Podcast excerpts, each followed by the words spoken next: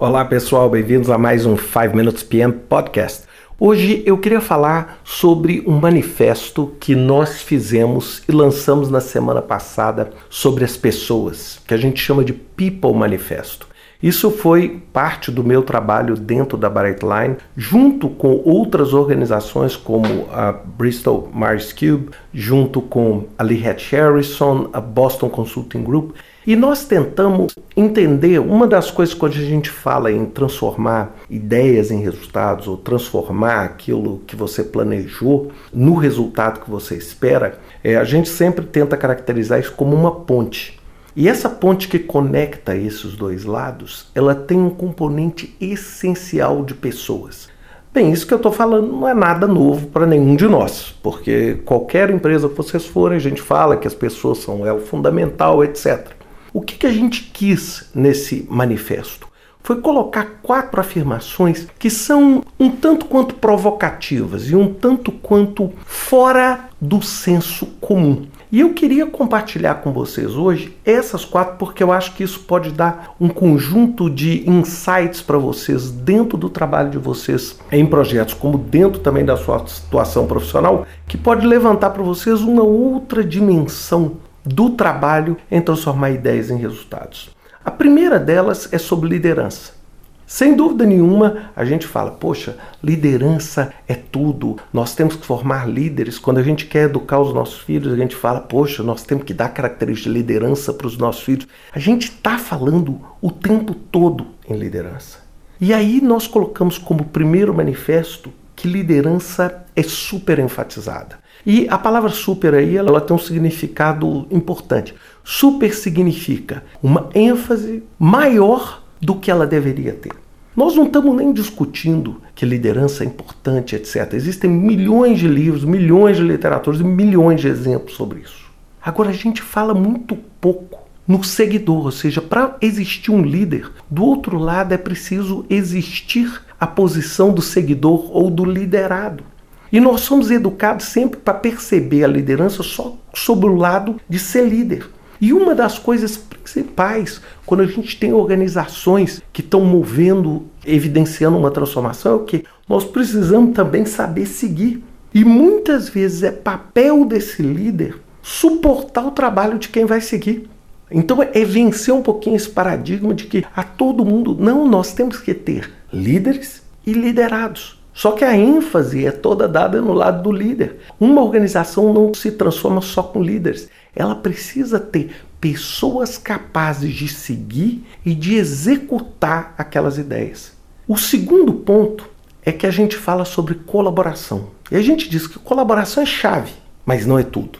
Também é um outro senso comum. Ah, nós temos que trabalhar em equipe, nós temos que trabalhar em equipe. Também não estamos discutindo aqui a importância de trabalhar em equipe. Da mesma forma como eu falei em liderança, é claro que trabalhar em equipe é fundamental, é, remove silos, ajuda você a integrar as pessoas. Agora, nem todo o trabalho precisa ser feito em equipe.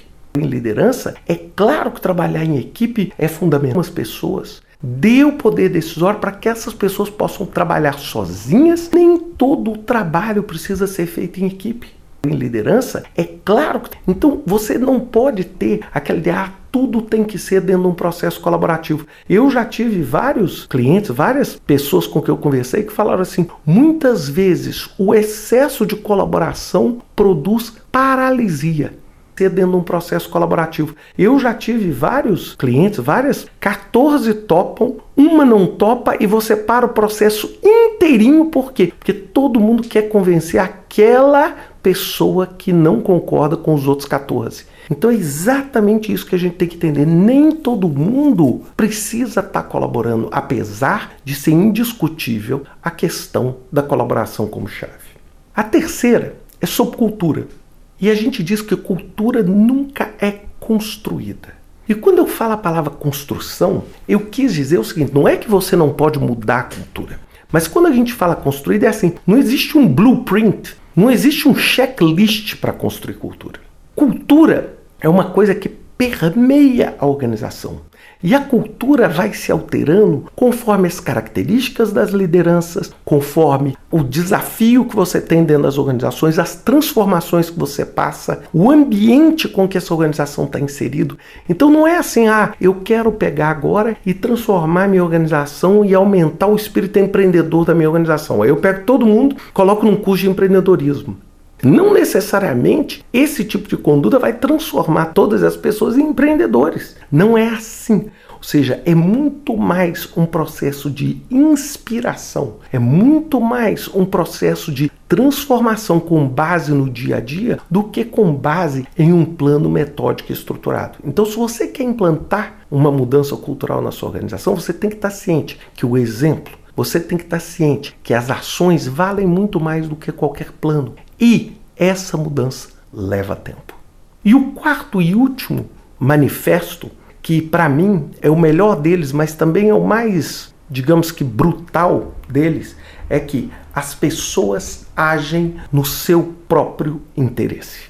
É o seguinte, toda vez que você tem um projeto, você só convence as pessoas a participar daquela transformação se essas pessoas veem aquilo como algo bom para elas até trabalho voluntário. Até trabalho voluntário. Eu falo assim: é meu próprio interesse ajudar essa instituição sem receber. Até isso, mas a gente sempre atua com o nosso próprio interesse. Se você quer transformar uma organização, transformar ideias em resultados, você tem que entender que as pessoas têm o seu próprio interesse. E se você não conseguir transformar esse interesse nas pessoas para ser o interesse do projeto, você não consegue convencer essas pessoas a seguir com você. Por isso que todas essas transformações têm um componente de gerenciamento de mudanças tremendo. Por quê? Porque as pessoas gostam de falar nas mudanças, mas as pessoas não gostam de mudar. Isso é um fato, isso é a natureza humana, isso inclui o Ricardo, inclui qualquer um de nós.